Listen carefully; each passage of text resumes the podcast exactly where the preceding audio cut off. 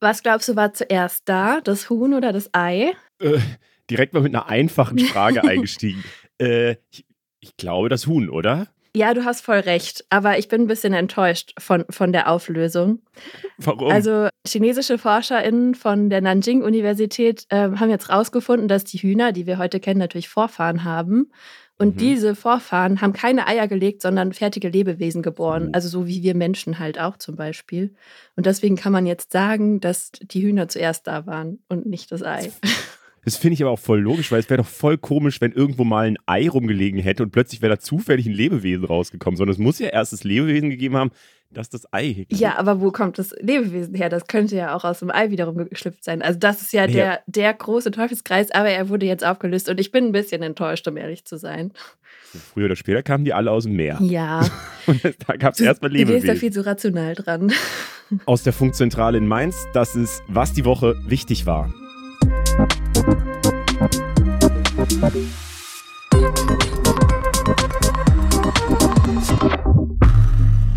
Hi, ich bin Leo Braun. Und ich bin Berit Ström. Großes Thema diese Woche war eine Befragung über junge Männer und Männlichkeit und Gewalt gegen Frauen in Deutschland. Und über die Ergebnisse haben sich ziemlich viele Menschen gewundert und noch mehr aufgeregt. Wir schauen uns die Befragung nochmal genauer an und fragen die Journalistin Susanne Kaiser, woher die Gewaltbereitschaft unter jungen Männern gerade kommt. Außerdem hat unser Format Steuerung F eine neue Recherche über Rechtsextreme rausgehauen. Julian Feldmann hat in Eisenach, dem rechtsextremen Kampfsportverein Knockout 51, hinterher recherchiert. Und wir sprechen mal mit ihm darüber, wie groß die Gefahr da gerade ist, ob es eine Eskalation zwischen links und rechts gibt und ja, wie es da gerade so aussieht. Und damit starten wir auch in die Folge rein und gucken, was am meisten gegoogelt wurde.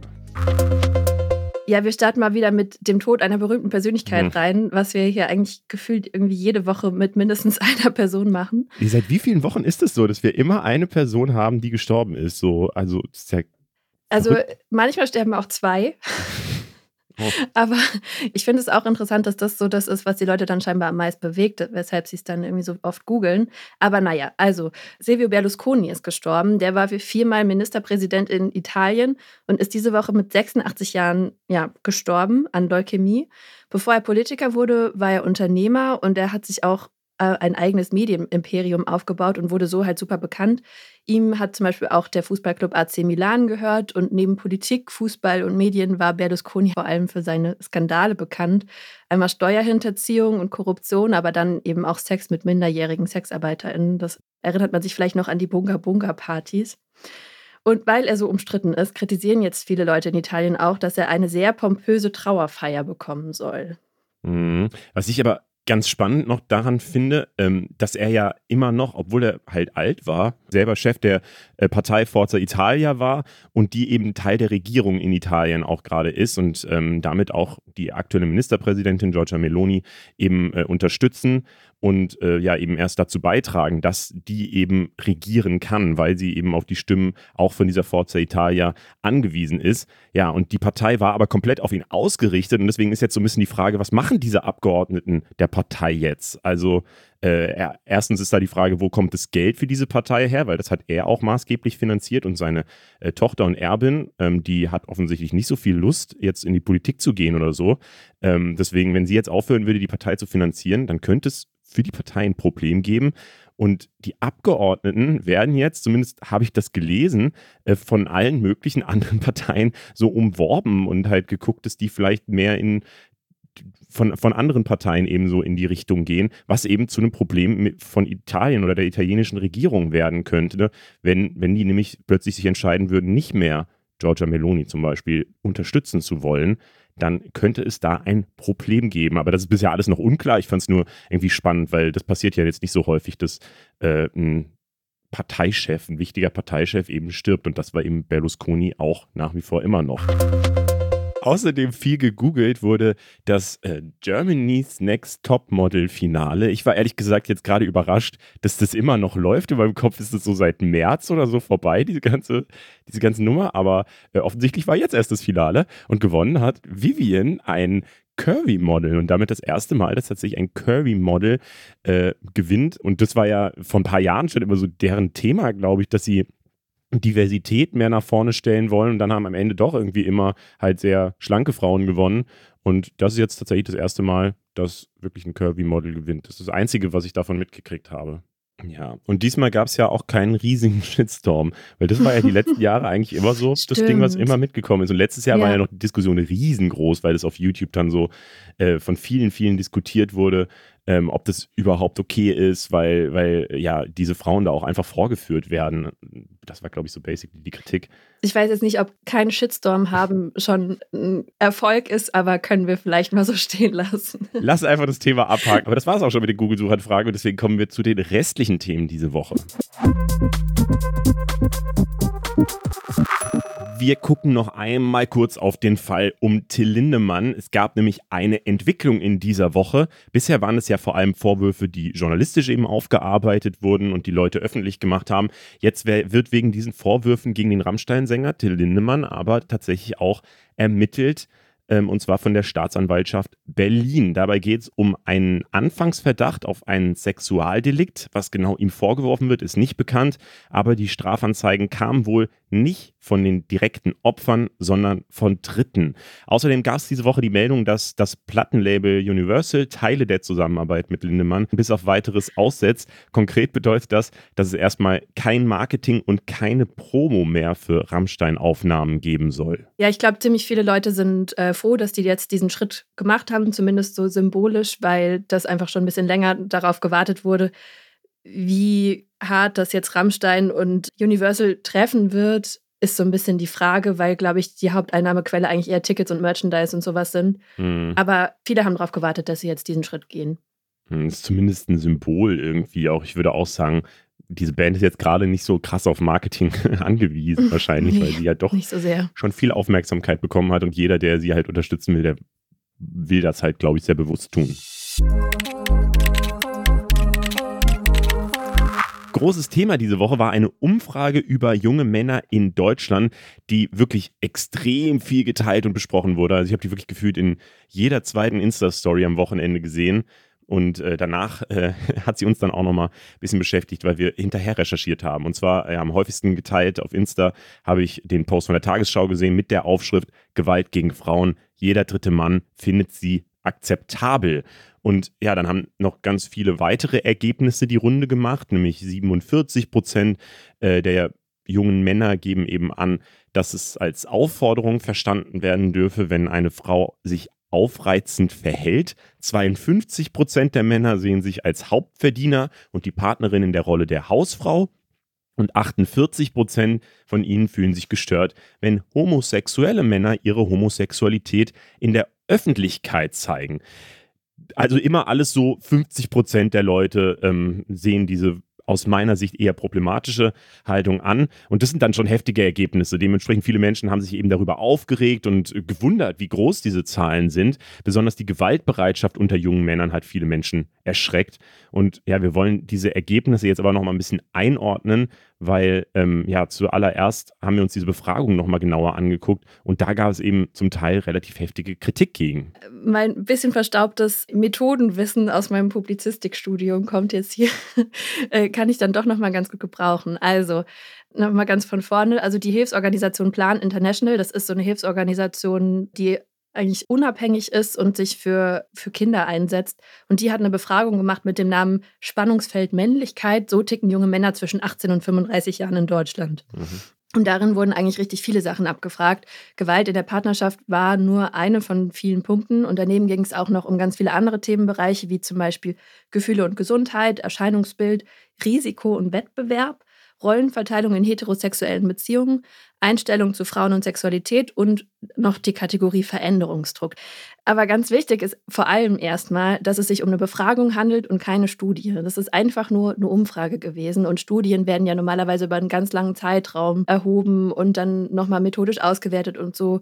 Und das ist hier alles nicht der Fall gewesen. Das behauptet Plan International auch nicht, aber das haben ganz viele Leute sehr schnell verwechselt und gerade wenn man dann so Studie sagt, dann bekommt es ja immer noch mal so einen viel wissenschaftlicheren Anschein. Mhm. Also im März 2023 wurden insgesamt 1000 Männer und 1000 Frauen zu diesen Themenkomplexen befragt. Und 1000 ist auch erstmal so eine ziemlich gängige Zahl, wenn es so um bevölkerungsweite Umfragen geht. Weniger wichtig ist eigentlich die Anzahl der Menschen, die da befragt werden, als die Repräsentativität. Und das ist so ein Konstrukt aus der Statistik, das eigentlich bedeutet, dass sich diese Gruppe, die da befragt wurde, ungefähr so zusammensetzen soll wie die durchschnittliche deutsche Bevölkerung, damit man dann diese Ergebnisse, die man da gesammelt hat, vom Kleinen aufs Große überhaupt übertragen kann. Weil man ja unmöglich alle Menschen in Deutschland zu diesem einen Thema abfragen könnte. Mhm. Und dafür gibt es halt verschiedene Kriterien, wie zum Beispiel Geschlecht, Alter, Wohnort und Bildungsgrad, die sich halt so zusammensetzen sollen wie in der Gesamtbevölkerung auch. Und diese Quoten, also was jetzt Geschlecht, Alter, Wohnort und Bildungsgrad angeht, hat diese Befragung von Plan auch eingehalten. Aber es gibt halt noch mehr Faktoren, die auch dafür sorgen können, ob eine Befragung repräsentativ ist oder nicht. Und das ist dann zum Beispiel die Art und Weise, wie so eine Befragung überhaupt durchgeführt wird und wie auch die TeilnehmerInnen dafür rekrutiert werden. Und das ist das, was jetzt bei dieser Befragung vor allem in der Kritik steht, mhm. weil das Ganze nämlich eine freiwillige Online-Befragung war, die vom Kölner Marktforschungsinstitut Transpekte durchgeführt wurde. Und bei Online-Befragungen ist es halt so ein Ding, daran nehmen meistens Leute teil, die zum Beispiel ein bisschen online-affiner sind als der Rest der Bevölkerung und die meistens auch stärker mitteilungsbedürftig sind, so als Charaktereigenschaft. Und in dem Fall war es sogar so, dass die Leute schon registriert waren und regelmäßig an verschiedenen Befragungen teilgenommen haben und dafür sogar Geld bekommen haben. Ähm, deswegen kann man sagen, dass besonders diese hohe Mitteilungsbedürftigkeit wahrscheinlich eine Eigenschaft ist, die das Bild so ein bisschen verzerren könnte. Ja, das muss man sich, glaube ich, immer mal wieder klar machen. Ähm, ich habe auch Sozialwissenschaften studiert, also das so Sozialforschung, qualitative, mhm. quantitative Methodiken und so. Das ist immer ein Riesenthema. Und ähm, bei jeder Umfrage hat man ja, also man muss ja irgendwie Leute befragen und 1000 Klar. Leute ist schon ein guter, guter Wert, weil das, ähm, das, das wirkt manchmal so, so lächerlich auch bei so Wahlbefragungen. Oh, da wurden jetzt nur 1000 Leute befragt und die sollen jetzt also dafür stehen, wie Deutschland wählt oder irgendwie so.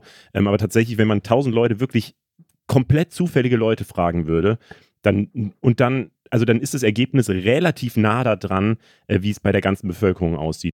Ähm, aber diese Frage, so wie kommt man, also welche Leute befragt man da, ist halt so ganz elementar in der Sozialwissenschaft. Und ähm, alle Methoden sind halt nicht so geil, wenn man mal ganz ehrlich ist. Wenn man kann so über die Straße gehen und Leute fragen, dann würdest du nur Leute haben, die halt gerade in dem Moment Zeit haben, die halt auf der Straße unterwegs sind und so. Und die auf der Straße, in der genau. Straße wohnen zum Beispiel. Genau, ja. deswegen ist das eine ziemlich doofe Methode. so, man kann Leute anrufen, das war früher halt so das gängigste nächste. Das äh, mhm. äh, ist aber mittlerweile ja auch ein Problem, weil das sind äh, meistens dann halt Festnetznummern. Deswegen sind so Online-Umfragen oder so ein Mix aus allem äh, ist, ist glaube ich, gerade so der normale Standard. Aber ähm, was da ja passiert ist, es gibt so Apps, wo man sich anmelden ja. kann und dafür dann ein bisschen Geld bekommt, wenn man an so Umfragen teilnimmt. Ja, und deswegen gibt es da jetzt halt viel Kritik. Es gibt noch mehr Kritik, die wir jetzt nicht alle einzeln durchgehen. Aber was man auf jeden Fall sagen kann, ist, dass einfach auch die Methoden nicht besonders transparent gemacht wurden und dass man das deshalb sehr schlecht nachlesen kann und ja, deswegen jetzt auch nicht mit Sicherheit sagen kann, wie aussagekräftig diese Umfrage wirklich ist. Das können wir nicht feststellen. Was aber trotzdem feststeht, ist auf jeden Fall, dass Gewalt gegen Frauen ein Problem ist in unserer Gesellschaft und das auch weiterhin existiert.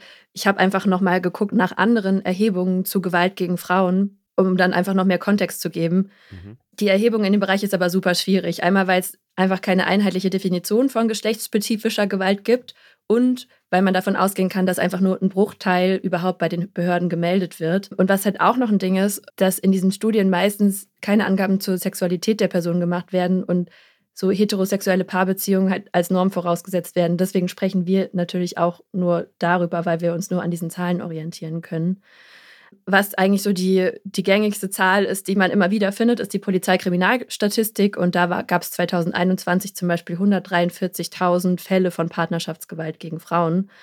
Und es gibt ein bisschen eine ältere Studie, schon von 2004, die aber richtig groß und umfangreich war zur Situation von Frauen in Deutschland mit über 10.000 Teilnehmerinnen. Und da haben auch 25 Prozent der befragten Frauen angegeben, also jede vierte Frau, dass sie seit ihrem 16. Lebensjahr schon mal körperliche oder sexuelle Gewalt in einer Partnerschaft erfahren hat. Also das ist auf jeden Fall zu viel. Mhm. Aber Dunkelziffer, die schätzt zum Beispiel der Weiße Ring auf 80 Prozent. Also zumindest was diese Polizeikriminalstatistik angeht. Das heißt, man kann davon ausgehen, dass wahrscheinlich noch sehr viel mehr passiert, was aber einfach nie zur Anzeige gebracht wird.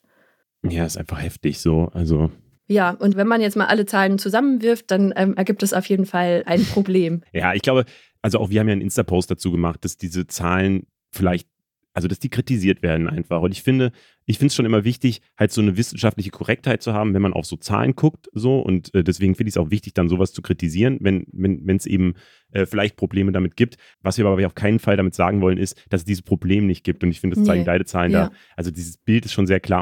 Genau. Also jetzt mal Methodenkritik hin oder her. Es ist 2023 und diese Zahlen sind einfach krass. Deswegen haben wir uns einfach so ein bisschen gefragt, leben wir eigentlich immer noch in einer Macho-Gesellschaft oder vielleicht sogar schon wieder? Das fragen wir jetzt die Journalistin und Autorin Susanne Kaiser, die gerade ein Buch zum Thema Gewalt an Frauen veröffentlicht hat. Hi Susanne. Hi Berit, hi Leo. Was sagst du, haben dich diese Zahlen von dieser Befragung überrascht? Ähm, also mich haben die Zahlen nicht überrascht. Ich beschäftige mich ja schon länger mit diesem ganzen Phänomen des Backlashs und wir haben letztes Jahr ja auch gesehen, ähm, wie krass Andrew Tate, zum Beispiel, ne, dieser misogyne Online-Coach, in den Medien abgefeiert wurde. Und zwar in ganz normalen, also nicht irgendwo im Darknet, in der Manusphäre, in Incel-Foren, sondern ähm, ganz normal bei Twitter, bei Instagram und so weiter. Insofern überraschen mich die Zahlen jetzt überhaupt nicht. Es ist natürlich trotzdem krass, die nochmal so schwarz auf weiß ähm, in so einer ganz präzisen Umfrage auch zu sehen. Was meinst du mit Backlash? Ja, Backlash ähm, heißt, dass wir auf der einen Seite sehen, dass Frauen so gleichgestellt, so gleichberechtigt sind wie noch nie. Ähm, das ist zwar noch nicht erreicht, aber ne, es war noch nie besser sozusagen, ähm, als Frau in unserer Gesellschaft zu leben. Gleichzeitig sehen wir aber, dass Frauen genau da auch einfach massive Gewalt trifft ähm, neue Formen von Gewalt, auch einfach mehr Gewalt. Das zeigen ja auch die, die Statistiken. Also wenn man sich die polizeiliche Kriminalstatistik beispielsweise anschaut, auch da steigt ja die Gewalt gegen Frauen. Und das, obwohl Gewalt insgesamt in unserer Gesellschaft ja eigentlich abnimmt. Ähm, und das, das ist etwas, was ich als Backlash bezeichne. Das sehen wir auch im Internet ne, wo ähm, also misogyne Hasskommentare, Vergewaltigungswünsche, sowas, das ist ja schon fast normal geworden, dass man das jeden Tag sieht und es wird auch immer mehr. Und wir sehen es natürlich auch auf politischer Ebene, ne, wenn sowas wie Schwangerschaftsabbrüche einfach wieder in Frage gestellt wird, in manchen Ländern auch wieder zurückgenommen wird und Frauenrechte da einfach ähm, auch von politischer Seite ja massiv in Bedrängnis geraten. Du sagst also, dass dadurch, dass es eigentlich immer mehr Gleichberechtigung gibt, sich jetzt die Männer wieder dadurch bedroht fühlen und die Gewalt wieder zunimmt. In dieser Umfrage zumindest war es auch so, dass 95 Prozent der Männer angegeben haben, dass sie so einen Veränderungsdruck quasi spüren. Also, dass sie sich offenbar irgendwie vielleicht bedroht fühlen durch neue Bilder von Männlichkeit, die es in unserer Gesellschaft gibt. Aber es kann ja nicht sein, dass die Veränderung dann immer wieder auf diesen Gegendruck stößt. Wie kommt man denn da raus? Ja, das ist, das ist schwierig, weil das, also das ist ja etwas, was ich auch das feministische Paradox nenne, dass wir schon sehen, Männlichkeit ist einfach wahnsinnig sichtbar geworden. Wir problematisieren das, wir sprechen von toxischer Männlichkeit. Das heißt, auf Männern, und das zeigt ja genau diese Umfrage auch, lastet wahnsinniger Veränderungsdruck. Ähm, gleichzeitig haben sie aber ja nicht so viele Alternativen zu diesem Alpha-Männlichkeitsbild. Also es wird ja auch von unserer Gesellschaft, von unserer Kultur ähm, total immer so als Vorbild hingestellt. Ne? Wenn wir an Cristiano Ronaldo oder so, diese Superstars denken, die sind ja alpha-männlich. Und dann leben wir im neoliberalen Kapitalismus, der auch sagt, du musst ein Macher sein, nimm dir die Dinge, geh über Grenzen und so weiter. Das heißt, ähm, ist ja ein bisschen, also es ist ja eine ambivalente Anforderung, die eigentlich kein Junge, kein Mann so richtig erfüllen kann. Ähm, und da ist es natürlich leicht, sich dann auf, auch auf solche Vorstellungen zurückzuziehen. Da hat man sowas Klares, ist mit Privilegien verbunden. Es ist einfach, ne? es ist eine klare Rolle. Du beschäftigst dich mit dem Thema ja schon super lange. Würdest du denn sagen, es gibt diese Probleme bei bestimmten Gruppen stärker als bei anderen? Nee, das wird auch immer so dargestellt, als wäre das jetzt so ein, so ein Schichtenphänomen oder so. Ich glaube, das geht durch, durch alle gesellschaftlichen Schichten hindurch. Also da spielen die Hintergründe keine Rolle. Und ähm, also ich habe in meiner Beschäftigung mit Gewalt gegen Frauen gelernt, dass es zurzeit oder dass diesen Backlash ganz besonders auch Akademiker vorantreiben und dass die auch besonders gewalttätig sind in ihren Beziehungen, wenn die Frau auf Augenhöhe ist, wenn sie vielleicht sogar mehr verdient, äh, einen höheren Studienabschluss hat. Insofern, hm, das hat damit, oder das, das kann man nicht so sagen, dass es jetzt bestimmte, bestimmte Gruppen besonders trifft. Es ist eher so, dass wir bei den sehr, sehr jungen Männern sehen, dass die sich halt durchs, also durchs Internet und durch bestimmte soziale Medien auch ein bisschen radikalisieren in ihren Vorstellungen. Und es liegt einfach daran, dass es für soziale Medien halt auch ein Geschäftsmodell ist. Wir haben das beim YouTube-Algorithmus gesehen. Ne? Die Inhalte müssen einfach, die Posts müssen einfach immer krasser werden, damit sie noch Aufmerksamkeit generieren können. Und das macht natürlich was mit Vorstellungen. Und das sind ja nicht genau die pluralistischen Dinge, die vielfältigen Dinge, die dann ähm, die, die sich dann ins Extrem führen lassen. Genau die sind es nicht, sondern es sind eben besondere, stereotype, radikale, krasse Inhalte. So, und so erklärt sich das. Und das, diese Gruppe von jungen Männern, ähm, also das ist ein Problem, was wir als Gesellschaft auch, finde ich, zuallererst angehen und lösen müssen. Ich fand es ganz interessant. Ähm, es geht so ein bisschen jetzt vom Feminismus weg, sondern mehr in die LGBTQ-Welt, so, ähm, weil ähm, es gab einen Post von Flair diese Woche ähm, auf Instagram, der auch sein erfolgreichster Post seit sehr langem ist. Da hat er mit Olivia Jones ein Foto gepostet und die Regenbogenflagge drunter gesetzt. So, was für jemanden wie Flair als äh, so diesem klassischen Deutschrap und wo es auch so teilweise, also wo, wo würde ich sagen, in äh, in dieser Zielgruppe wahrscheinlich weniger Woke-Themen, ähm, also oder Woke-Themen insgesamt weniger beliebt sind. Ähm, und das hat man dann auch in den Kommentaren sehr öffentlich sehen können, dass eben ganz viele geschrieben haben, ey, ich entfolge dir jetzt, für mich bist du jetzt gestorben, ey, bist du jetzt auch noch, willst du jetzt auch noch irgendwie da den Sellout machen, keine Ahnung. Ähm, also die, die wirklich sehr offen und transparent gesagt haben, dass sie das nicht okay finden, dass er ja sich mit einer äh, Drag Queen eben zeigt und dass er ähm, eben für eine Regenbogenflagge postet. Das war jetzt kein besonders hartes, krasses Statement so, sondern er hat das so gepostet.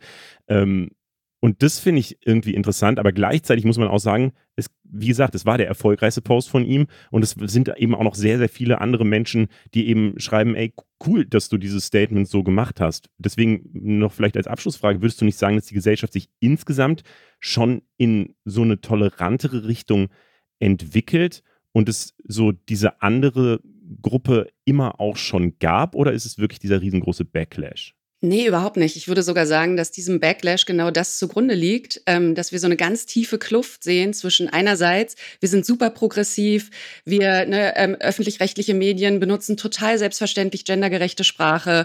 Ähm, ne, Frauen sind in allen möglichen Machtpositionen und auch andere politische Minderheiten, auch Transfrauen im Bundestag beispielsweise, sind in allen möglichen politischen, gesellschaftlichen Funktionen zu sehen. Ähm, also auf, auf jeden Fall. Ähm, und das ist aber auf der anderen Seite de facto sind wir ja eben nicht gleichberechtigt. Ne? Wir haben ein Gender Pay Gap. Ähm, ist Gewalt gegen Frauen oder, oder Gewalt ist etwas, was geschlechts, geschlechtsspezifisch funktioniert. Das heißt, es, das, ne, da sind Männer die Täter und auch Männer die Opfer, aber eben auch Frauen die, die Betroffenen von. So, und ähm, wir sind ja noch gar nicht gleichberechtigt. Und genau diese Kluft, die liegt dem zugrunde. Insofern würde ich sagen, nein, wir sind eine super progressive Gesellschaft. Ähm, aber wir haben ein Problem mit ähm, sozialen Medien und das sieht man, das sieht man genau an dieser Polarisierung, ne? dass dieser Post von Flair so hohe Wellen schlagen konnte, liegt genau daran, dass er als kontrovers aufgefasst wird. Und dann, wenn wir jetzt in die, weiß ich nicht, mal in die bayerische Landespolitik schauen, da sehen wir auch, wie genau mit solchen krass konservativen Kulturkampfthemen hier Wahlkampf gemacht wird. Und dadurch findet eine Normalisierung statt. Ja, das ist eine Diskursverschiebung, die da stattfindet. Das heißt, man kann solche Sachen wieder sagen. So, und es ist vielleicht sogar auch noch cool in manchen Kreisen.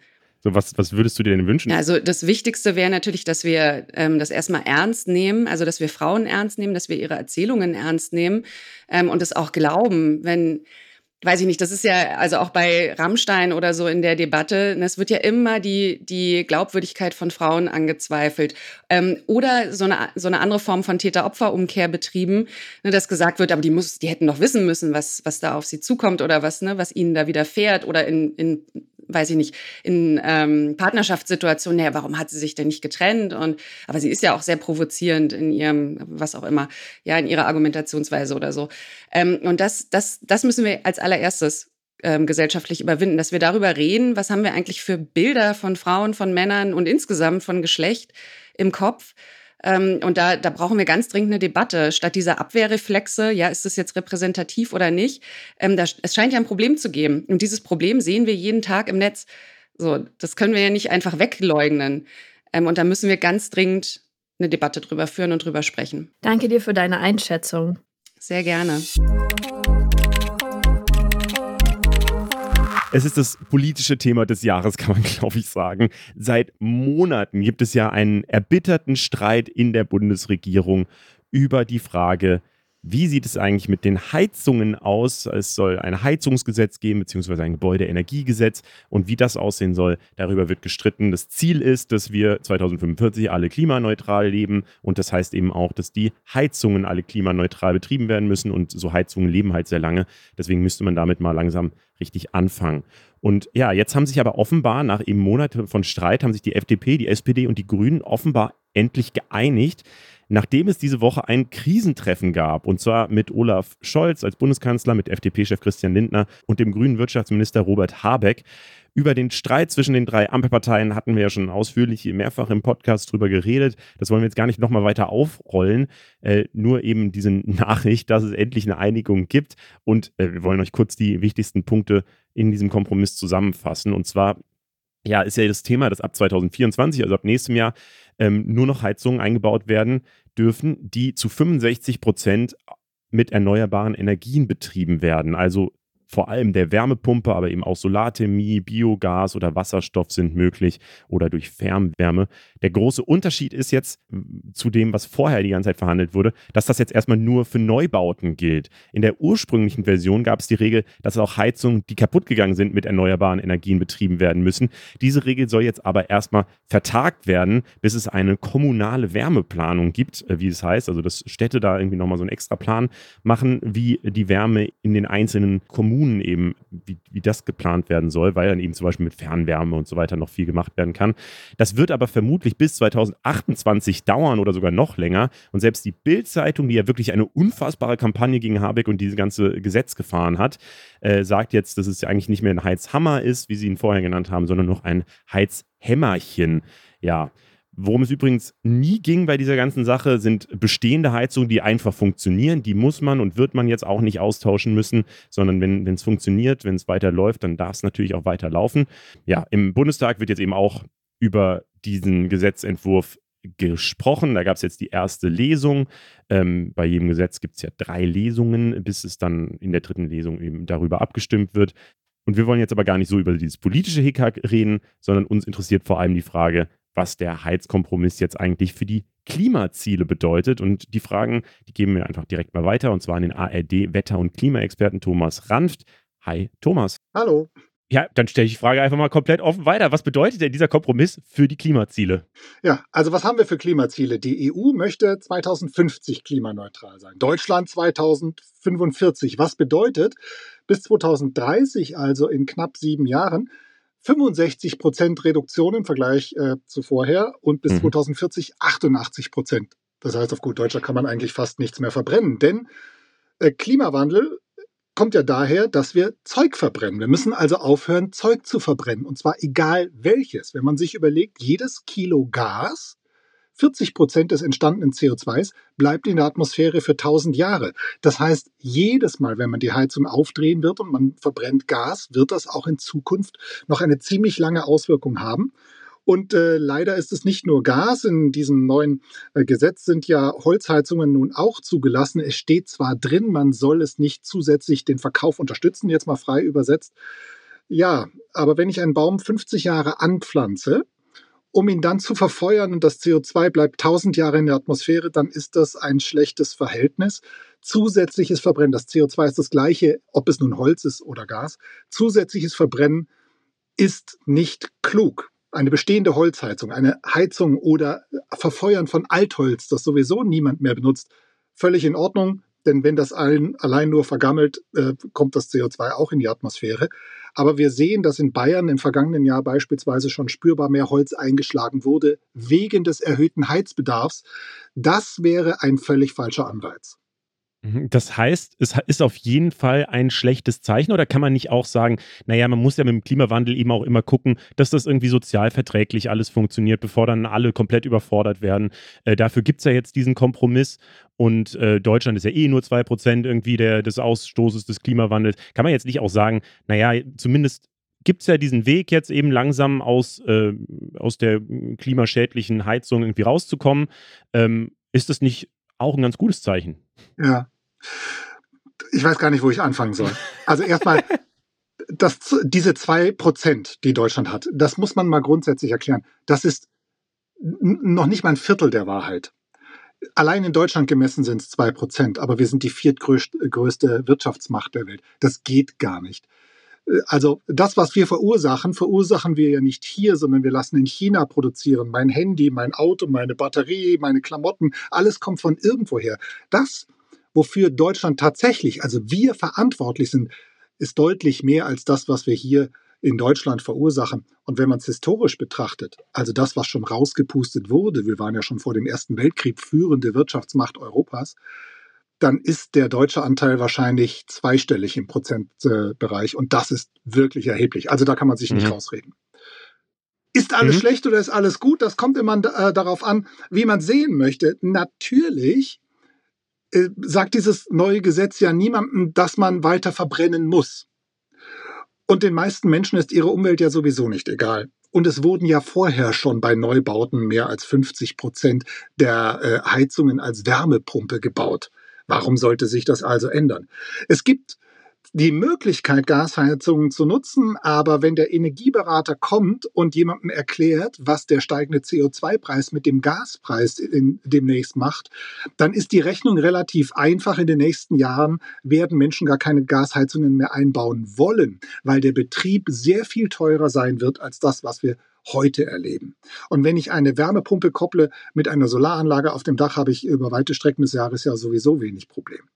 Der Vorteil dieses äh, äh, Heizungsgesetzes ist ja, dass niemand seine gut laufende Heizung wegwerfen muss. Ich zum Beispiel habe zu Hause auch noch eine Gasheizung und die ist noch nicht so alt. Ich werde den Teufel tun, die wegzuwerfen und horrende Summen für eine Wärmepumpe auszugeben. Aber es gibt da zum Beispiel die Möglichkeit, zusätzliche Wärmepumpe an das bestehende System anzudocken. Und mir haben Experten gesagt, das kostet wenige tausend Euro. Das ist also, also das kann ich mir leisten. Das können sich, glaube ich, die meisten Hausbesitzer leisten. Ansonsten wäre es eh schon eng. Und dann hat man schon diese 50 Prozent Vorgabe, die wir ja eigentlich erreichen wollen. Also es gibt ganz viele Möglichkeiten. CO2 wird teuer und ähm, ein bisschen was kann der Markt regeln wird es auch, weil die Menschen ja keine Abneigung grundsätzlich gegen Wärmepumpe haben, zumindest die meisten Menschen nicht. Und die Leitplanke CO2-Preis wird uns hoffentlich helfen, dass wir, egal wie aufgeweicht das Gesetz jetzt ist, uns sowieso für die richtige Richtung entscheiden. Mhm, also es sind die verschiedenen Wege, die da gerade einen in die richtige Richtung treiben und früher oder später werden die Heizungen eh klimaneutral sein. Ja, also wir haben im Moment eine sehr aufgeheizte Diskussion und es gibt ohne Frage Menschen, die sich 30, 40.000 Euro Investitionen ins Haus nicht leisten könnten. Sie sind schon älter, haben nicht so viel zurückgelegt. Da muss der Staat auch helfen, darüber wird ja auch diskutiert. Aber ein paar der Menschen, die im Moment diskutieren, die diskutieren überhaupt nicht darüber, wenn sie sich eine neue Küche für 30.000 kaufen oder wenn sie ein Auto bestellen, wo sie in Extras 30.000 investieren. Und an der Stelle ist Diskussion über eine neue Heizungsanlage, Entschuldigung, lächerlich. Okay, danke dir, Thomas. Was tut die Regierung eigentlich für junge Menschen? Durch Corona und Inflation und so weiter gibt es da ja einige Probleme und junge Menschen sind, zumindest habe ich so das Gefühl, so unzufrieden wie noch nie mit der Politik. So zumindest habe ich das noch nie so erlebt. Und das sieht die Politik offenbar jetzt auch nicht ganz anders. Diese Woche gab es auf jeden Fall direkt zwei Angebote, die explizit junge Menschen unterstützen sollten oder ihnen was zurückgeben sollten, ähm, die aber jetzt auch kritisiert werden und wir gehen es mal einzeln durch. Und zwar einmal gab es den Kulturpass. Das ist so eine Art Gutschein für Kultur für Leute, die 2005 geboren wurden. Also das sind die Leute, die in diesem Jahr 18 Jahre alt geworden sind oder noch werden. Und die sollen eben 200 Euro äh, nutzen können für Konzerte, Kinos, Bücher, Vinyls, also Schallplatten und äh, ja andere Kulturdinge. Ähm, und dafür haben sie dann zwei Jahre Zeit, um diesen Gutschein, diesen, dieses Guthaben aufzubrauchen. Damit will die Bundesregierung nach diesen ganzen Corona-Lockdowns einerseits junge Menschen für Live-Kultur begeistern und andererseits sollen dadurch eben auch Kultureinrichtungen einfach finanziell unterstützt werden, die ja eben auch massiv in der Pandemie gelitten haben. 5000 Kulturstätten machen auch mit und es gibt 1,6 Millionen Angebote auf dieser Plattform, die äh, die Bundesregierung da anbietet. Das ist so eine App, die man sich runterladen muss. Ausgeschlossen sind allerdings Online-Händler wie zum Beispiel Netflix oder Amazon, was meiner Meinung nach schon auch irgendwie Sinn macht, dass die da ausgeschlossen sind. Ähm, und auch E-Gaming ähm, ist, ist, ist aus dem ganzen, oder E-Sport generell ist aus dem ganzen ähm, Thema raus. Außerdem muss man einen Ausweis mit Online-Funktion oder E-ID-Karte haben und in Deutschland gemeldet sein. Und wie gesagt, es gibt Kritik daran, und das finde ich relativ offensichtlich, dass es eben nur Leute sind, die 2005 geboren wurden. Wo, wo, sich viele schon fragen, warum eigentlich? Also auch Leute, die 18 waren in der Pandemie und jetzt vielleicht 20 oder 21 sind, haben ja auch unter der Pandemie gelitten und haben auch auf viele Sachen verzichten müssen. Und äh, eigentlich, ja, es ist so sehr willkürlich irgendwie rausgegriffen, dass jetzt genau dieses Jahr gezählt wird. Die Regierung sagt aber auch, jo, sie haben halt einfach nicht genug Geld gehabt, um jetzt irgendwie allen das zu schenken. Und wenn es jetzt aber erfolgreich ist und gut angenommen wird und so, dann sollen zumindest auch 16- und 17-Jährige das äh, irgendwann ermöglicht kriegen. Ähm, mal gucken, ob es vielleicht wirklich auch nochmal für Ältere ausgeweitet wird. Ich würde aber ehrlicherweise jetzt nicht davon ausgehen, so wie das klingt. Aber es ist eigentlich nice, oder? Also so 200 Euro für Kultur. Also ich finde diesen Doppelwin so gut, dass es halt für junge Leute gut ist und auf der anderen Seite eben auch für die Kulturschaffenden mhm. und eben auch gerade für so Leute, die Konzerte anbieten und so, dass das dafür genutzt werden kann. Ich finde die Grundidee auf jeden Fall auch richtig cool. Äh, bei mir würde es dann an der Online-Funktion mit dem Perso, glaube ich, scheitern. Ich finde es ehrlicherweise auch smart mit diesen Online-Ausweisen. Also es funktioniert ja alles noch nicht so hundertprozentig, aber das war ja schon ähm, bei dieser Soforthilfe für mhm. Studierende so, dass ja. die sich da diesen Online-Ausweis holen mussten oder das zumindest dann am einfachsten war. Und ähm, ich habe so das Gefühl, die Regierung nutzt gerade jede Möglichkeit, um Leute zu diesen Funktionen mhm. zu führen. Und ich fände es eigentlich cool, wenn alle so einen Online-Ausweis haben. Also ich habe selber keinen, deswegen vielleicht, vielleicht rede ich auch anders, wenn ich es mal das erste Mal genutzt habe. Aber äh, wenn, wenn alle halt über solche Soforthilfen und solche kleinen Geschenke dazu gebracht werden, sich so einen Online-Ausweis zu holen, ähm, damit dann halt Bürokratie abgebaut werden kann mhm. und man mhm. eben einfach alle möglichen Online-Services eines Staates auch online nutzen kann, das wäre richtig cool, wenn es jetzt halt dazu führt, dass alle das mal nutzen, merken, wie scheiße es programmiert ist und dass es alles gar nicht funktioniert dann wird es vielleicht ein Problem. Ja, aber es gab noch was anderes, äh, was geschenkt wurde. Und zwar äh, haben sich Deutschland und Frankreich darauf geeinigt, dass sie 60.000 Bahntickets an Menschen zwischen 18 und 27 verschenken wollen. Also da ist zumindest eine größere Altersspanne äh, abgedeckt. Und zwar äh, sind es Tickets ähm, für sieben Fahrten innerhalb eines Monats und die gelten dann jeweils für das andere Land. Also die 30.000 Leute, die in Deutschland wohnen und da gewonnen haben, können eine gratis Zugreise durch Frankreich machen. Das Ganze wurde am Montag verschenkt und hat, glaube ich, jetzt nicht so wahnsinnig lange gedauert, bis diese 30 Tickets, 30.000 Tickets dann eben auch weg waren. Und die Idee dahinter ist natürlich, dass die jungen Leute das andere Land erkunden sollen und so die Beziehungen zwischen den beiden Ländern gestärkt werden soll. Und das der Grund, warum das jetzt gerade passiert, ist, dass es äh, ein 60. Jubiläum der deutsch-französischen Freundschaft gibt, also dem Élysée-Vertrag. Das ist so ein bisschen der Grundstein der Zusammenarbeit zwischen den beiden Ländern nach dem Zweiten Weltkrieg gewesen. Und das glaube ich auch, das, das darf man, glaube ich, nicht vergessen, wie wenig selbstverständlich das einfach ist, mhm. dass es also ich meine, Deutschland und Frankreich waren erbitterte Gegner im Zweiten Weltkrieg und davor ja auch schon, da war ja immer dieses Wort von dem Erbfeind und so ähm, in aller Munde. Und dass, dass es da eben geklappt hat, so eine Zusammenarbeit hinzukriegen, die jetzt auch so lange hält, so, äh, das finde ich richtig cool und deswegen, ja, finde ich es auch schön, das zu feiern und da dann eben nochmal so Tickets rauszuhauen, ist ja nice. Aber auch da gab es natürlich wieder ein paar Probleme. Und zwar gab es eine extra Webseite, die eingerichtet wurde, auf der man sich eben anmelden konnte und wo es dann hieß, ähm, wenn ihr am Montag um 10 Uhr da vorbeilauft, dann äh, könnt ihr First Come, First Serve mäßig eben diese Tickets kriegen. Wer als erstes da ist, der kriegt sie als erstes. Natürlich haben sich halt sehr, sehr viele Leute gedacht, ich hätte gern so ein Ticket und sind dann eben um 10 Uhr auf dieser Website vorbeigesurft. Ähm, dann wurde es erstmal dieser Start mehrmals verschoben. Und dann sollten die Tickets eigentlich rausgehen. Aber dann gab es so viele Serverprobleme, dass die Website eben mega lange nicht verfügbar war. Und es haben auf Instagram dann unglaublich viele Leute geschrieben, dass sie teilweise stundenlang diesen Tag genutzt haben, um irgendwie an Tickets zu kommen und die Server aber immer wieder abgestürzt sind und sie teilweise dann im ersten Anmelde, also so den ersten Schritt der Anmeldung eben machen konnten, dann ist es aber wieder abgestürzt, dann mussten wir wieder von vorne anfangen und so. Es war so, es war so richtig Arbeitsbeschaffungsmaßnahme für so richtig viele junge Leute und ähm, am Ende habe ich so das Gefühl, ähm, bleibt bei vielen eher eine Unzufriedenheit hängen und dieses Gefühl von, boah, die Bundesregierung, wenn die mal irgendwas mit dem Internet versucht, dann schafft sie das aber mal so gar nicht. Ähm, als dass sich die Leute halt freuen, dass sie Tickets gewonnen haben. Weil 30.000 freuen sich, glaube ich. Die haben dann diese Tickets gewonnen und das scheint auch ja, funktioniert zu haben. Also zumindest haben uns dann auch ganz viele geschrieben, dass sie so ein Ticket haben und dass es auch cool ist. Ähm, aber ja, die, die allermeisten haben eben keins gewonnen und für die bleibt halt dieses Gefühl von, es ist unfair, wie das System abgelaufen ist, dass es eben nicht gelost wurde, sondern dass es wirklich einfach darum ging, wer zufällig den richtigen Moment abgepasst hat, äh, wo die Website mal nicht down war äh, und eben, dass Deutschland digital ein bisschen zurückhängt. Also ich habe wirklich keine Ahnung von IT, aber kann das denn so schwer sein? Ich finde, man hätte es in dem Fall ja vorher merken können, weil ich meine, die Altersklasse sind zehn Jahre, ne? 18 bis 27.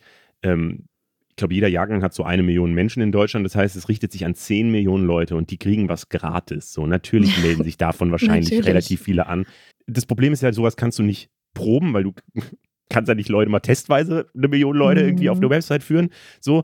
Ähm, und es ist, also so Server crashen halt bei sowas down auch. Aber deswegen finde ich so, die dumme Entscheidung dahinter war, meiner Meinung nach, dass es dieses First Come, First Serve-Prinzip gab, weil das macht einfach keinen Sinn für so eine Aktion. Wieso macht, sagt man nicht, hier habt eine Woche Zeit, euch da anzumelden und dann verlosen wir halt 30.000 Tickets. Das wäre viel fairer für alle und viel einfacher im Handling gewesen. Apropos Konzerte, wobei eigentlich waren wir gerade gar nicht mehr bei Konzerten, sondern bei Deutschland, Frankreich. Ja. Naja, apropos Tickets. Wahnsinnsüberleitung. Jan Böhmermann hat äh, im ZDF-Magazin Royal letzten Freitag in seiner Sendung den Konzertveranstalter und Tickethändler Eventim ein bisschen auseinandergenommen und damit wohl die Aktienkurse von Eventim zum Sinken oder zum Abstürzen gebracht. Da hat er nämlich vor allem kritisiert, dass Eventim halt so Fantasiegebühren für Konzerttickets verlangen würde, die einfach nicht gerechtfertigt wären. Und außerdem hätte Eventim eine viel zu große Macht in der Musikbranche in Deutschland, weil die Firma einfach ihre Konkurrenten immer weiter aufkauft und so sozusagen ein Monopol auf dem deutschen Markt ähm, hergestellt hat. Und eigentlich geht es Eventim auch gerade richtig gut. Anfang 2023 hatten die 30 Prozent mehr Umsatz als im letzten Vor-Corona-Jahr 2019, weil mit den Jahren danach kann man es ja nicht so gut vergleichen. Da war ja immer wieder, gab es auch Einschränkungen. Mhm. Äh, aber Böhmermann erklärt sich den Erfolg von Eventim eigentlich eher mit den rund 272 Millionen Euro Corona-Hilfen, die Eventim vom Staat bekommen haben soll, was auf jeden Fall eine richtig große Menge Geld ist. Naja, und äh, kurz nach der Ausstrahlung ist der Aktienkurs dann zeitweise um 10 Prozent abgestürzt. Das hat, also das bedeutet, dass wahrscheinlich ziemlich viele Leute auf einmal ihre Eventim-Aktien verkauft haben. Und ich finde es super krass, was so eine Fernsehsendung so anrichten kann auf dem Aktienmarkt. Ja, vor allem, ich habe das gar nicht verstanden, warum, warum stürzt man die Aktie ab? Weil das heißt ja, dass die Leute das Gefühl haben, dass sie damit kein Geld mehr verdienen. Aber Böhmermann hat ja eigentlich aufgezeigt, dass das voll, voll smart ist, das Businessmodell von denen. Also außer die Leute gehen jetzt davon aus, dass es wirklich zu einer Klage kommt und keine Ahnung, die diese Gebühren irgendwann nicht mehr erheben können, oder? Also das Kartellamt hat Eventim auf jeden Fall schon länger auch auf dem Schirm und die haben denen auch eigentlich verboten, weitere Konzerne aufzukaufen.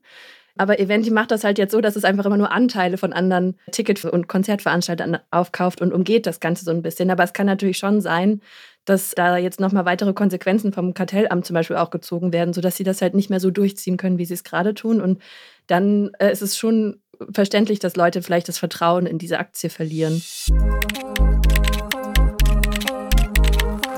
Und wir bleiben in der Eventbranche. Ähm, weil zum Thema Konzerte oder Festivals äh, wollten wir generell mal reden. Die Festivalsaison ist ja gerade im vollen Gange und wir wollen hier jetzt nicht die riesige Sexismusdebatte starten, aber es war in den letzten Jahren ja schon relativ auffällig, dass viele Festivals ziemlich männlich dominiert waren. Tatsächlich hat Magda aus unserer Recherche-Unit sich das Ganze auch nochmal angeschaut für dieses Jahr. Sie hat die Acts aus den zehn größten Festivals durchgecheckt und das Ergebnis ist, auch 2023 sind noch zwei von drei Acts rein männlich.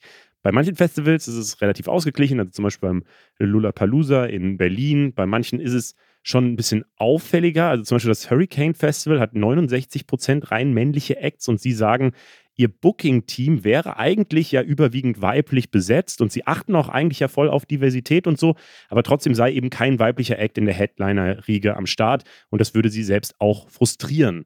Ja, und beim Perukaville sieht es noch mal krasser aus. Da wird ja vor allem elektronische Musik gespielt und die Acts, meistens DJs oder Producer, sind zu 93 Prozent rein männlich.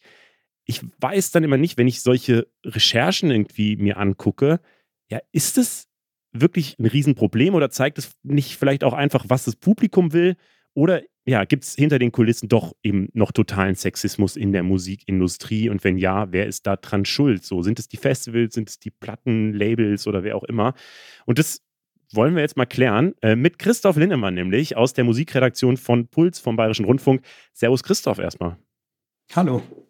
Wie sieht es denn aus? Würdest du sagen, das ist ein Problem? Es ist auf jeden Fall noch ein Problem.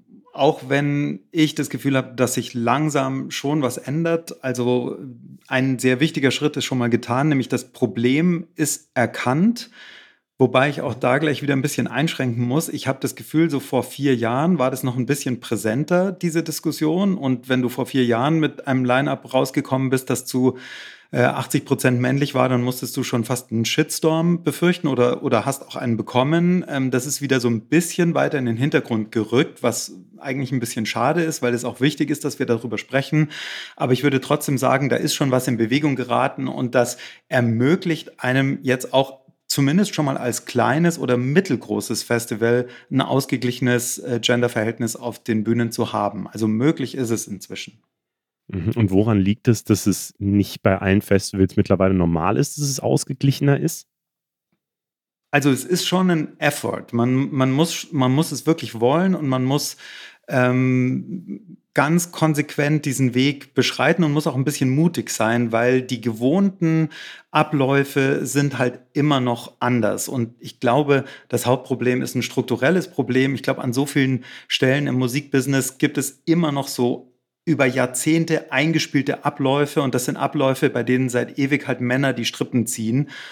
Und dann sind es auch noch Männer, die, die nicht die Notwendigkeit sehen, andere Perspektiven gleichberechtigt reinzuholen. Ähm, wenn, man, wenn man sieht, dass vor, vor nur zehn Jahren eine Person wie Grimes erzählt hat, ja, wie frustrierend sie fand, dass ständig männliche Produzenten an sie herangetreten sind und gemeint haben, hey, soll ich mal einen Track für dich produzieren? Und sie ist eigentlich mit ihrer unglaublich komplexen und, und interessanten Musik, die sie selbst produziert hat, bekannt geworden. Dann sieht man so, äh, wir haben heute 2023, als sie das gesagt hat, vor zehn Jahren war es auch nicht mehr 1978. Also das ist immer noch aktuell in wahnsinnig vielen Köpfen drin, dass es irgendwie normaler ist, dass Männer eine Band haben und DJs sind und Produzenten sind und sowas. Und das dauert einfach, bis das richtig raus ist. Wie würdest du denn sagen, wie kommen wir da raus, dass das normaler ist, dass es äh, ja dann so einen Sexismus, den du da beschreibst, eben nicht mehr gibt?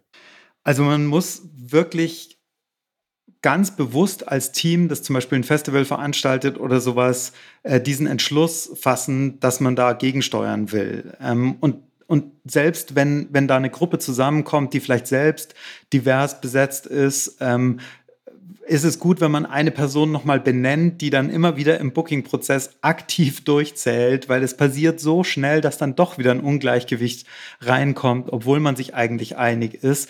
Und dann muss man aktiv die nächsten Slots so besetzen, dass es in die richtige Richtung geht. Und das verändert dann schon das Business von ganz alleine auf die Dauer.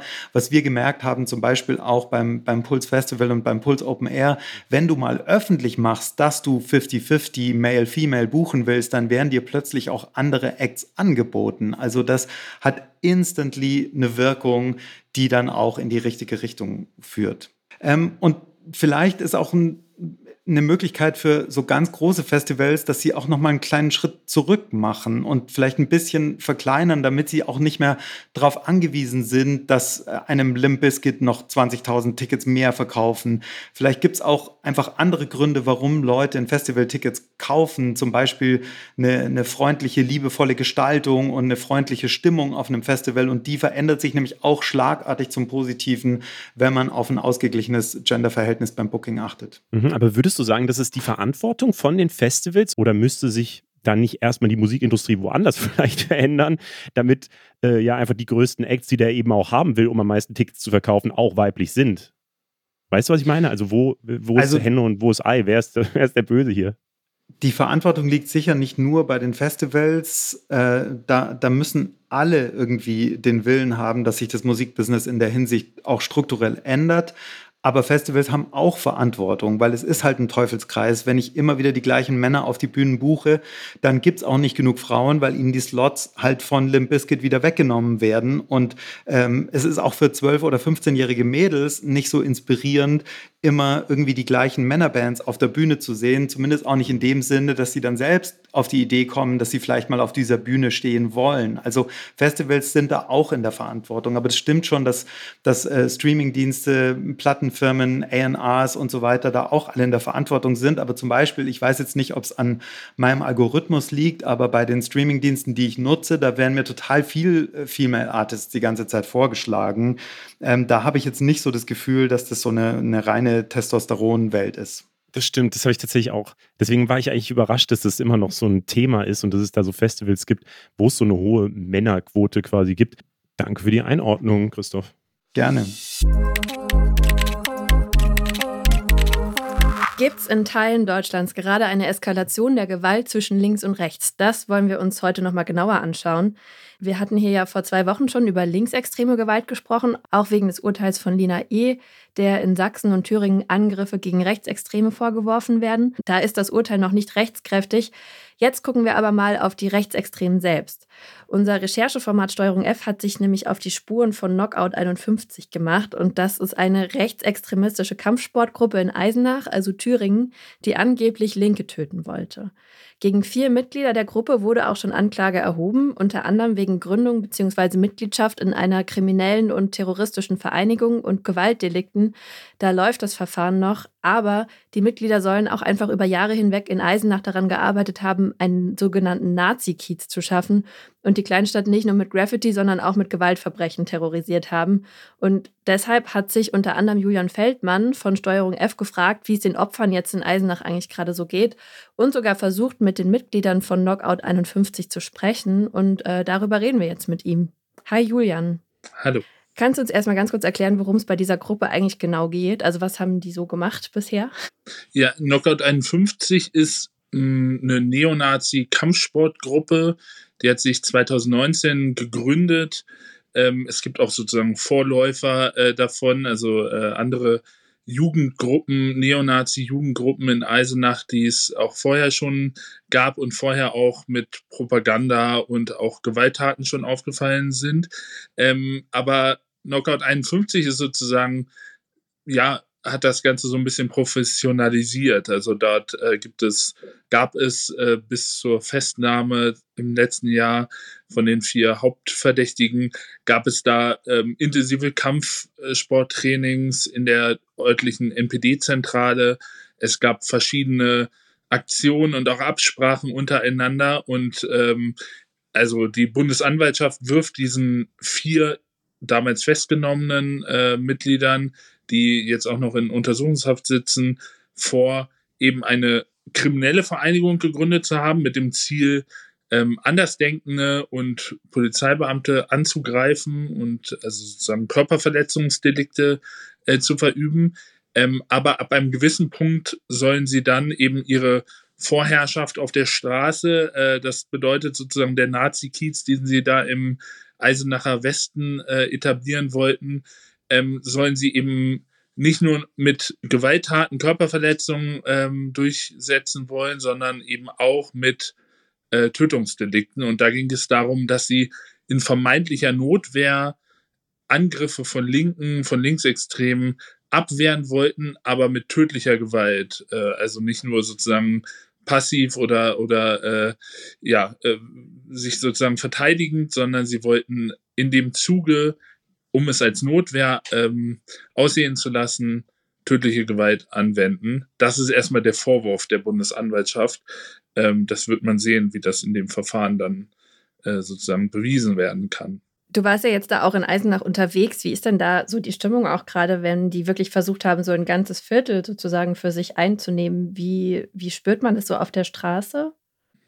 Ja, vor allem viele junge Leute, die sich als links verstehen oder auch engagieren, ähm, die sind da sozusagen von der Gewalt betroffen. Also äh, das ist sozusagen der, der, die, die Kern. Ähm, Feindgruppe, wenn man das so sagen kann, von Knockout 51 offenbar gewesen. Ähm, da gab es immer regelmäßig, sage ich mal, ähm, Gewalttaten gegen, gegen Leute, äh, die sie ja in, in ihrer Vorstellung nicht im Nazi-Kiez dulden wollten. Auf der anderen Seite gab es eben auch innerhalb der Gruppe äh, bestimmte, ich sag mal, Wertevorstellungen, ähm, sodass sie dann beispielsweise vermeintliche Drogenabhängige äh, verprügelt haben sollen, ähm, weil eben Knockout 51 im Nazi-Kiez keine, keine, keinen Drogenkonsum ähm, duldet. Außerdem haben sie offenbar äh, Polizisten gezielt auch angegriffen. Da gab es auch in einem Fall eine sehr schwere ähm, Auseinandersetzung beziehungsweise einen brutalen Angriff auf einen Polizisten, der zivil unterwegs war ähm, bei einer Party. Die haben sie sich ganz gezielt offenbar rausgesucht und dann schwer verletzt. Der landete dann drei Tage im Krankenhaus. Also äh, da ist einerseits die, die Feindgruppe Linke ähm, einerseits, andererseits äh, ist das sozusagen auch erweitert auf andere Gruppen und teilweise sind es auch Zufallsopfer tatsächlich, die dort äh, den Leuten ja offenbar übel äh, aufgefallen sind.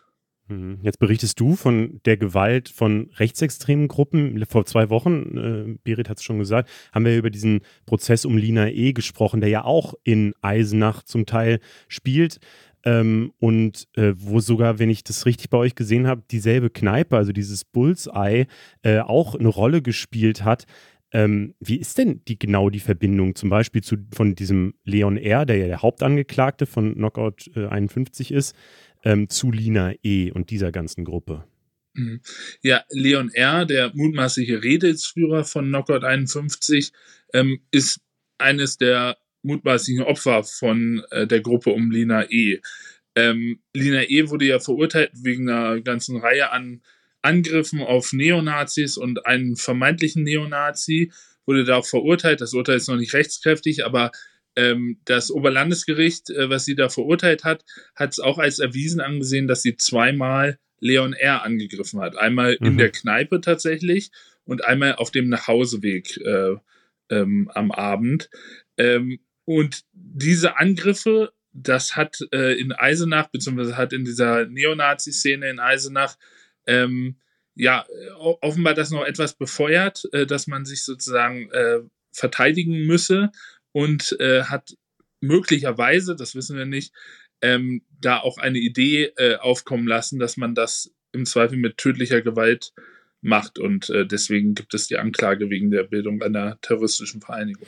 In eurem Film habt ihr ja auch mit der Eisenacher Bürgermeisterin gesprochen und sie gefragt, ja, wie sie die Situation gerade so einschätzt. Und die hat dann gesagt, dass sie das zwar schon sieht, das Problem, aber dass sie findet, dass es so in den 90ern, also in diesen sogenannten Baseballschlägerjahren, viel krasser gewesen sei mit der ähm, Gewalt von rechts und ähm, viel ernstzunehmender als heute.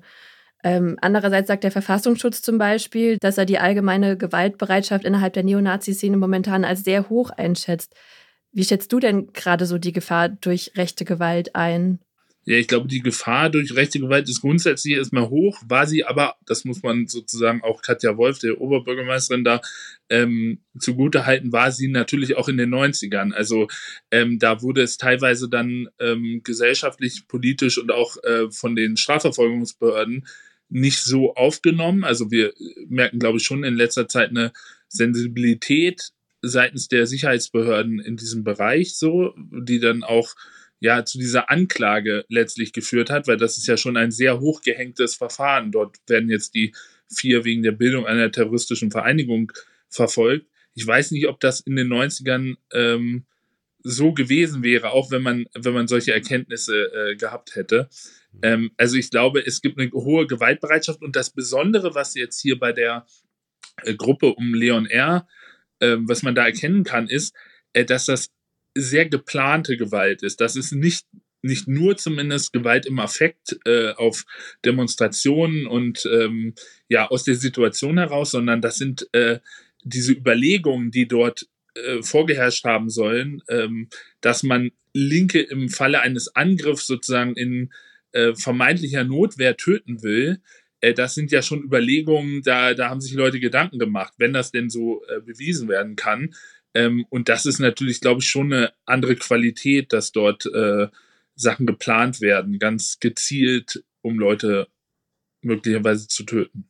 Hm, das klingt alles ultra heftig.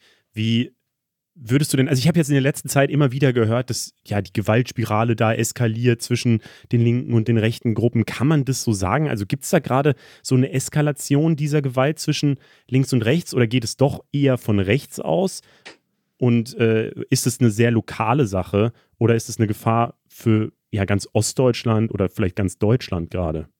Ich, ich glaube ehrlich gesagt nicht, dass das unbedingt eine Gewaltspirale äh, ist, auch wenn wir natürlich Gewalttaten auch von Linken, Linken da sehen. Mhm. Ähm, allerdings muss man sagen, dass in Eisenach gerade ähm, äh, in der Stadt, die hat eine, ich sag mal, eine rechtsextreme Szene mit einer langen Tradition und auch ähm, ja eine lange Tradition von rechtsextremen Gewalttaten tatsächlich.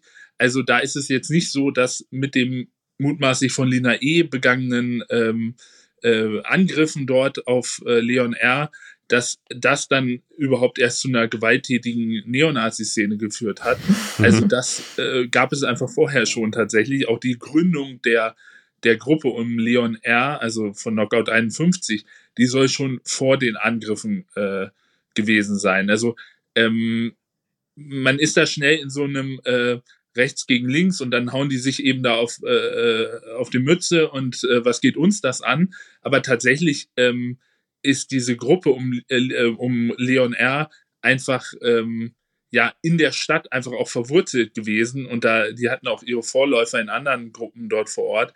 Ich glaube, da ist es nicht so einfach äh, zu sagen, das ist eine Gewaltspirale, die sich da hoch äh, dreht oder weiter dreht. Und ich glaube, dass was wir in Eisenach sehen, ist schon eine ich sag mal, eine besondere Situation. Aber es gibt tatsächlich ähm, ähnliche Organisationen, die das zumindest sich als Ziel setzen, einen Nazi-Kiez in ihrer Stadt oder in ihren Stadtteilen auszurufen, gibt es auch in anderen äh, Landesteilen. In Dortmund ist das ja äh, bekannt, dass äh, dort ein Nazi-Kiez proklamiert wurde. Ähm, und ich sag mal, in ähnlicher Form gibt es das auch in anderen Städten. Äh, das ist teilweise natürlich sozusagen erstmal Propaganda. Man will sagen, hier äh, ist man äh, ist man der Herr im Hause sozusagen. Äh, das muss nicht immer stimmen, aber ich sag mal, diese Zielsetzung, die gibt es auch andernorts und auch massive Gewalttaten. Wir erleben jetzt auch gerade einen Anstieg äh, der Angriffe auf Flüchtlingsheime und äh, das ist natürlich nicht unbedingt immer aus so einer koordinierten Gruppe oder so heraus, aber ähm, ja, ich glaube, Neonazi-Gewalt ist schon an der Tagesordnung und äh, bleibt, glaube ich, weiterhin ein Problem. Hm, das fand ich auch so interessant bei dem Urteil bei Lina E. Lina E., wie gesagt, eine Linke, wo der Richter dann selbst nochmal gesagt hat, dass Rechtsextremismus das größere Problem gerade ist, was schon faszinierend ist, ist so ein Richter, weil sowas sagen Richter nicht oft, dass sie dann nochmal so eine Einordnung geben, wie generell gerade die politische Problemlage oder die Gewaltproblemlage irgendwo ist. Und dass der das da in diesem Urteil gesagt hat, fand ich auch nochmal sehr bemerkenswert irgendwie. Aber wie bekämpfen wir das jetzt? so, das ist vielleicht noch so als Abschlussfrage. So, wie kommen wir denn da raus? Das ist erstmal eine gute Frage. Ich glaube, das ist tatsächlich, muss man sich immer ähm, äh, vor Ort anschauen, äh, wie man damit umgeht und wie man damit umgehen kann. Ich glaube, ähm, Eisenach ist da ja mehr oder weniger ein schlechtes Beispiel oder ein Beispiel, wo es eben nicht wo die, wo die Bekämpfung des Problems eigentlich nicht so gut funktioniert hat aus zivilgesellschaftlicher und eben auch aus Strafverfolgungssicht so. Ähm, aber man muss natürlich sagen, jetzt haben die Behörden da auch reagiert und, und vier äh, Neonazis sitzen da jetzt auch schon seit über einem Jahr in Untersuchungshaft. Ähm, da wird also hingeschaut mittlerweile. Ähm, ich glaube, grundsätzlich muss, muss man erstmal diese Probleme aufzeigen. Also äh, auch, dass es sie an anderen Orten gibt und so. Ähm, das ist natürlich, erstmal muss man ein Problem sehen, damit man dann eben auch entsprechend auf lokaler Ebene oder auf Landesebene dann vielleicht, vielleicht handeln kann. Ähm, ich habe da leider keinen, keine super Idee, äh, wie man das so ganz grundsätzlich äh, äh, außer aufklären und, äh, und dann eben ganz speziell immer muss man denjenigen auch von staatlicher Seite, glaube ich, auf die Füße treten und äh, gucken, dass man alle Straftaten, die da äh, passieren, eben auch geahndet bekommt. Das ist, glaube ich, tatsächlich in Eisenach lange eher nicht so gelaufen. Und mir ist auch aufgefallen jetzt in der Recherche, dass es echt wenige Artikel nur dazu gab, zu dieser ganzen Kampfsportgruppe. Und das ist ja schon auch nochmal ein Zeichen dafür, wie groß vielleicht auch die, die Aufmerksamkeit dafür gerade in den Medien. Ja, das, äh, mediale Hinschauen ist auf jeden Fall immer natürlich von ganz vielen Faktoren abhängig. Und ähm, ja, Neonazi-Gruppen, die jetzt so wegen äh, Bildung terroristischer oder krimineller Vereinigungen vor Gericht stehen, gab es in letzter Zeit eben auch schon häufiger. Also ähm, ja, vielleicht hat da schon so eine Art Gewöhnungseffekt äh, eingesetzt, ja. Ja, aber trotzdem umso wichtiger und umso mutiger auch von dir, dass du da immer wieder hingehst und ähm, den Leuten das Mikrofon ins Ge Gesicht hältst. Ja, wir schauen uns das auf jeden Fall weiter an und bleiben da am Ball. Ja. Genau, die ganze Doku könnt ihr euch angucken auf YouTube bei Steuerung F, unserem Reportageformat.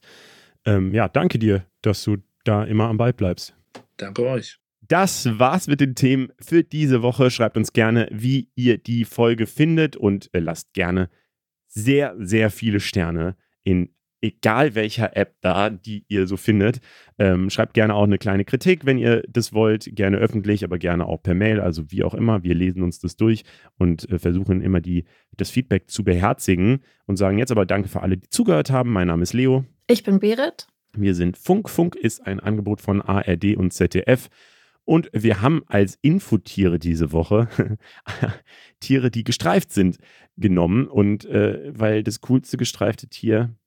Was ist das coolste gestreifte Tier, Berit? Eigentlich Zebras. Habe ich auch gerade gedacht. als ich den Aber Satz habe. Tiger-Sounds sind besser. Stimmt, deswegen kommt ein Tiger. Ciao.